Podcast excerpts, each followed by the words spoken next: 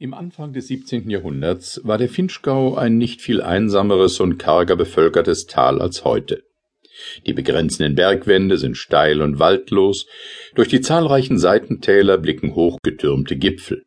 Mut und Rötelspitze, Texel, Schwarz und Trübwand, Lodner und Tschigat und der majestätische Laserstock.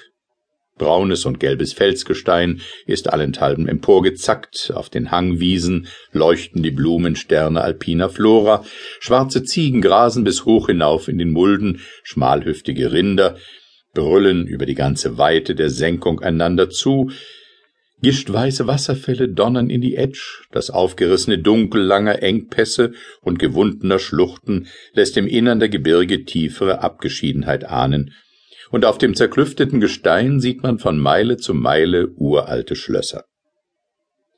Der Sommer bringt den Mandelbaum und die Edelkastanien zum Blühen, und bis zu der Stelle, wo das Schlandernauntal mündet, schlingt sich die Weinrebe um die schwärzlichen Moränen. Aber der Winter ist selbst im unteren Tal hart. Es heißt, dass die krankhafte Langeweile vom Oktober bis zum April fast alle Regierungsbeamten zu Morphinisten macht. Die Poststraße von Finstermünz übers Stilfser Joch ist acht Monate hindurch verschneit.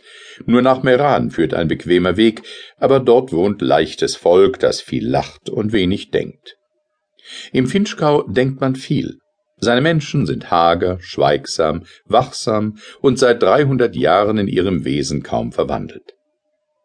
Man sollte glauben, dass Jugend und Schönheit nicht von Belang sind in einer Welt, wo die herrische Natur während der längsten Dauer des Jahres ihre Geschöpfe in so strenger Zucht bindet. Trotzdem hat sich bis heute die Nachricht von einer leidenschaftlichen Begebenheit erhalten, vielleicht der außerordentlichen Umstände wegen, die damit verknüpft waren.